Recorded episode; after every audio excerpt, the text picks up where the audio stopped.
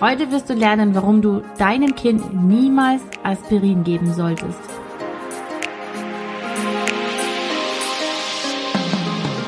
Hallo und herzlich willkommen beim Familienpodcast Gesund und Glücklich mit Dr. Mami. Ich freue mich wahnsinnig, dass du dabei bist.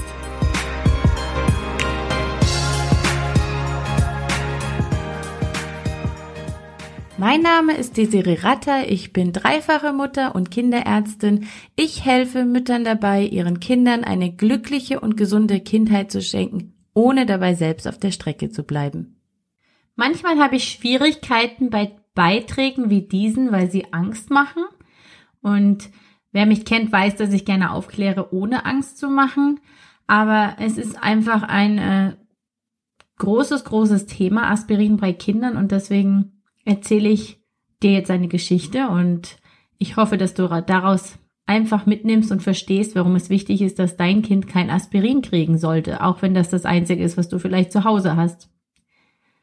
Das fiebernde Kind hat Schmerzen und bekommt Aspirin. ASS. Es enthält Acetylsalicylsäure. Gerade als es so scheint, dass der Infekt überstanden ist, wird dem Kind schlecht, es beginnt heftig zu schreien und zu erbrechen. Es kommt im weiteren Verlauf in kürzester Zeit zur Unruhe, Persönlichkeitsveränderungen und Konzentrationsschwäche und schließlich verliert es nach einigen Krampfanfällen sein Bewusstsein und fällt ins Koma. Was ist das? Es hat einen Namen, es heißt Reihe-Syndrom und nennt sich auch ASS, assoziierte akute Enzephalopathie und Leberfunktionsstörung. Enzephalopathie ist eine Gehirnstörung. Es kann durch die ASS-Gabe bei fiebernden Kindern und Jugendlichen mit einem Virusinfekt zu einem zunehmenden Leberschädigung bis hin zum Leberversagen kommen. Das heißt, die Leber kann zum Beispiel ihre Entgiftungsfunktion nicht mehr wahrnehmen und der Körper wird überflutet mit den sich ansammelnden Giftstoffen. Zusätzlich kommt es zu einer fortschreitenden Gehirnschädigung durch Flüssigkeitsansammlungen im Gehirn, auch Gehirnödem genannt, und das kann zu einem erhöhten Hirndruck führen. Durch die schlechte Entgiftungsfunktion der Leber sammeln sich außerdem Stoffwechselprodukte wie zum Beispiel Ammoniak, die dem Gehirn weiter schaden. Und wie es dazu kommt, ist leider unklar. Das heißt, man weiß nur, dass es bei Kindern in einem bestimmten Alter bei der Kombination Virusinfekt und ASS eben zu diesem Reihe-Syndrom kommen kann, aber was genau passiert, ist nicht klar.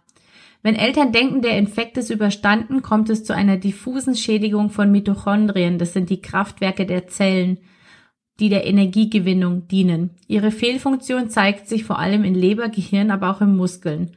Was das Reihe-Syndrom so unglaublich gefährlich macht, ist, dass es sich nicht heilen lässt. Ärzte der Intensivstation können nur noch versuchen, die Symptome zu lindern und das Überleben des kleinen Patienten zu sichern. Wie man das vermeiden kann? Bei Kindern unter 12 bis 15 Jahren, also Cut-off sind eigentlich 12 Jahre, manche empfehlen auch 15 Jahre, sollte man bei Schmerzen und Infekt niemals ASS geben. Falls nötig, also falls man wirklich die Schmerzen oder das Fieber senken muss oder möchte, sollte man dann zu den Wirkstoffen Ibuprofen oder Paracetamol greifen. Eine kurze Anmerkung, es gibt ärztlich definierte Ausnahmen, zum Beispiel beim Kawasaki-Syndrom, da gibt man auch Kindern unter 12 bis 15 Jahren Aspirin beziehungsweise ASS. Also ASS wäre der Wirkstoff und Aspirin, ähm, ich weiß nicht, ob ich es dazu sagen muss, aber dann Werbung wegen Nennung. Es ist keine Werbung. Es ist lediglich die Nennung. Äh, Aspirin ist ein Medikament, das den Wirkstoff ASS enthält. Als ich den Blog online gestellt habe, haben mich sehr viele Mütter panisch angeschrieben, dass sie ihren Kindern den Hustensaft ACC geben.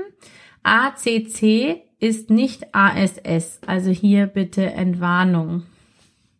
Falls du allgemein mehr über Fieber und Fiebermittel wissen möchtest oder natürliche Fiebersenkung, dann schau bitte gerne in mein kostenloses E-Book, das du auf meiner Seite finden kannst. Ich verlinke es dir auch in den Show Notes. Dabei geht es um ganzheitliche Gesundheit und Kinderkrankheiten natürlich heilen.